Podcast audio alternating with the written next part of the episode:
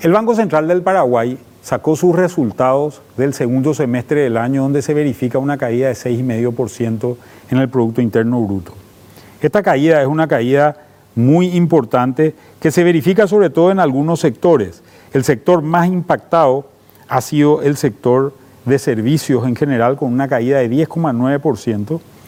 La caída en recaudación de impuestos ha sido de 14%.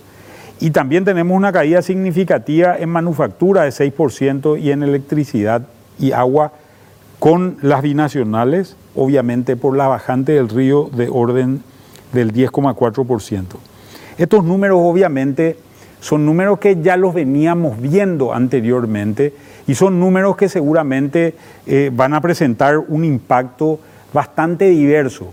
En realidad cuando ponemos los datos de agricultura, vemos que estos datos de agricultura ayudan a compensar esas caídas. La agricultura había crecido 18,8% en todo este tiempo y la ganadería, que si bien no está mal, faenó más y por eso presenta un crecimiento del orden del 4,8% del producto total. Cuando miramos por el lado de la demanda, esto se verificó específicamente como caída en el sector del consumo privado, donde se redujo en 7,5% y obviamente la gente tampoco invirtió mucho durante este tiempo con una caída de 14,9%, ¿verdad? Hay una caída también importante o hay una retracción importante en el comercio exterior, hay una retracción de importaciones y de exportaciones, un atraso en las exportaciones fundamentalmente que posiblemente se vaya a compensar y una reducción en importaciones fundamentalmente de aquellos bienes que se venden en frontera del régimen de turismo.